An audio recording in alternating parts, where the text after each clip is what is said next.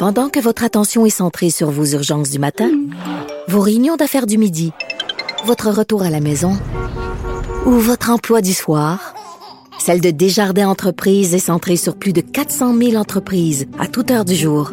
Grâce à notre connaissance des secteurs d'activité et à notre accompagnement spécialisé, nous aidons les entrepreneurs à relever chaque défi pour qu'ils puissent rester centrés sur ce qui compte, le développement de leur entreprise.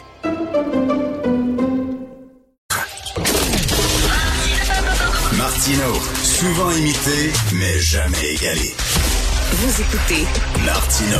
Cube, Radio. Alors, vous le savez que François Legault veut lever l'état d'urgence sanitaire une fois la campagne de vaccination des 5 à 11 ans complétée. Lui dit c'est au début de 2022 ça va se passer. Diane Lamar, que vous connaissez bien, dit wow, wow, wow, il est un petit peu trop optimiste. Là, ça va être plus au mois de mars. Diane Lamar, pharmacienne, professeure à l'école de pharmacie de l'Université de Montréal, qui est avec nous. Salut Diane. Bonjour, Richard, ça va bien? Très bien. Tu trouves un petit peu trop optimiste, là, hein? Euh, début, euh, début euh, janvier, là, tu trouves que ce serait plus au mois de mars-avril?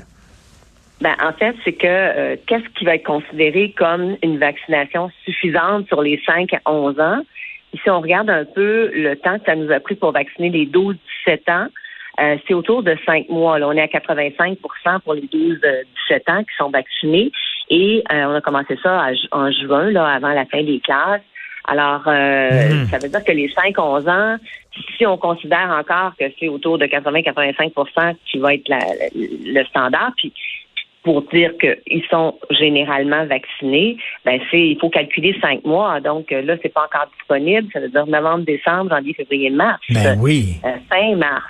Euh, et on le sait, bon, il y, a, un peu moins de, c'est moins spontané l'adhésion des parents pour la vaccination des 5 à 11 ans que pour les 12-17 ans.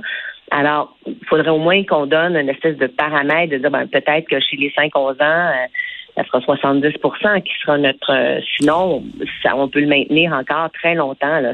mais, mais, mais, un indicateur qui n'est pas, qui est pas très précis. Euh, et il pourrait y avoir d'autres indicateurs. Diane, ben, je, t'écoute, Diane, ils savent pas compter au gouvernement. Si ça a pris cinq mois pour les jeunes adultes, ben ça va prendre minimum cinq mois pour les enfants. Puis ce qui nous mène effectivement, comme tu dis, mars, avril. Pourquoi des fausses promesses comme ça? Pourquoi dire ça va être au début de 2022 alors qu'ils savent fort bien que ça sera pas au début de 2022? Ben, c'est sûr que l'état d'urgence sanitaire, ça a été beaucoup questionné. Euh, c'est vraiment un, état qu'on décrète dans des situations très critiques. Euh, et euh, d'après moi, il pourrait y avoir d'autres indicateurs épidémiologiques qui nous aideraient à déterminer si l'état d'urgence sanitaire absolu, comme il est imposé actuellement, est encore justifié ou non. dans l'état d'urgence sanitaire, je te donne quelques exemples, mais c'est l'ordonnance de la vaccination obligatoire, la possibilité de fermer les écoles, d'interdire l'accès à certains territoires des régions, comme on l'a eu à certaines époques dans, nos vagues précédentes. Euh, alors, tu vois, ça, c'est des éléments, il peut y en avoir qui sont euh, qui vont demeurer justifiés, mais est-ce que l'ensemble de l'état d'urgence sanitaire sera encore justifié? jusqu'à cette période-là? Et euh, qu'est-ce qu'on entend par vaccination? Alors, on le sait, le gouvernement se sent un peu questionné sur euh, ce maintien de l'état d'urgence sanitaire. Je dis pas qu'il n'est pas nécessaire là, actuellement, je pense qu'il l'est absolument, mais il y a peut-être plus d'indicateurs que le simple fait de dire la vaccination des 5 à 11 ans euh, ce, dont on, tiendra compte pour dire qu'on maintient ou non l'état d'urgence sanitaire. Et sur les 5 à 11 ans, Diane, tu as tout à fait raison. Il y a des parents qui disent, moi, vacciner mon enfant de 18 ans, 17 ans, il n'y a aucun problème, mais il y a des gens qui disent 5 ans? Premièrement, est-ce qu'ils ont vraiment besoin d'un vaccin à 5 ans? Je suis pas sûr que les gens soient tous convaincus de ça. Et deuxièmement, euh, c'est pas les antivax, les gens qui vont... Euh, qui vont hésiter à faire vacciner leur enfant si jeune? Oui, c'est vrai. Maintenant, euh, on a on a déjà des précédents. On, vaccine déjà les enfants euh, au primaire euh, contre l'hépatite. donc, on, on, dirait qu'on se pose plus de questions dans le cas de la COVID que dans d'autres programmes de vaccination. tous les jeunes nourrissons ont tous des, vaccins. Alors, je pense qu'il faut il faut aussi regarder un peu le le contexte et il y a des risques que des enfants jeunes soient hospitalisés, on en voit. il y a des risques aussi qu'ils soient touchés par la, dimension COVID longue qui persiste, qui donne des symptômes après. Donc, on veut pas ça pour les enfants. Mm.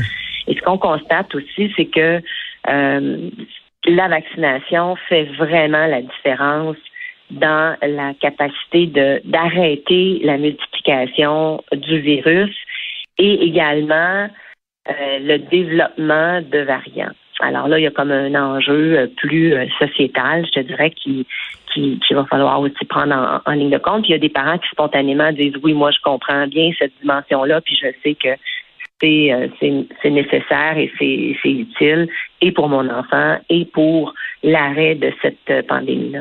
Diane, est-ce que la campagne de vaccination, oui, est-ce que la campagne de vaccination, elle est victime de son succès? Parce que là, je vois que les hospitalisations continuent de diminuer lentement, mais sûrement.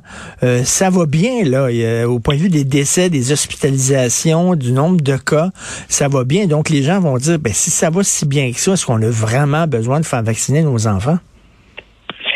Oui, mais en fait, l'exemple ou le contre-exemple qu'on peut voir euh, là-dedans, qui va nous montrer notre vulnérabilité malgré tout, euh, c'est, euh, tu as dû voir un peu la situation au Royaume-Uni.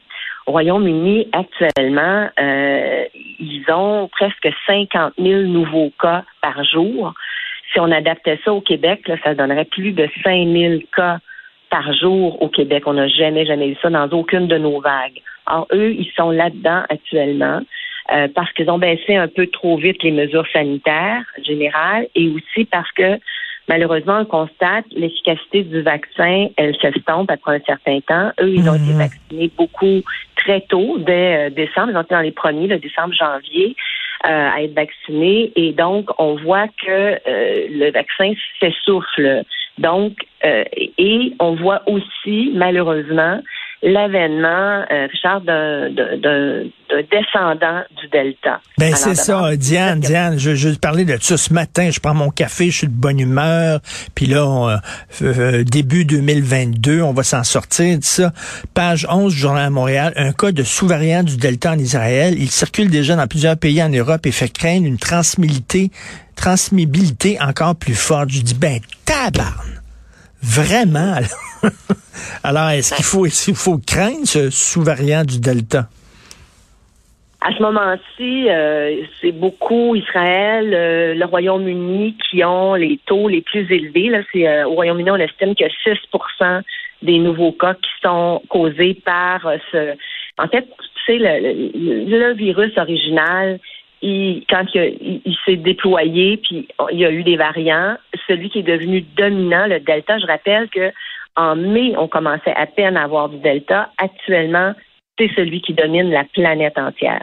Hmm. Donc, euh, au Québec, quand on fait le criblage, le séquençage, c'est 95,5% des cas qui sont du Delta maintenant. Donc, on n'a plus euh, le alpha, le, britannique ou, l'original. On est dans le Delta. Donc, le Delta a pris toute la place. Et il s'est fait une douzaine de descendants, plus que ça, mais, une douzaine de descendants là, qui, étaient significatifs. Là, il y, en a un euh, qu'on appelle le AY 4.2 qui est en train de, de, de, de, compétitionner avec ses, ses, ses, frères et sœurs, si tu veux, et qui, et qui domine, ok, qui est en train de dominer. On a neuf cas déjà au Canada.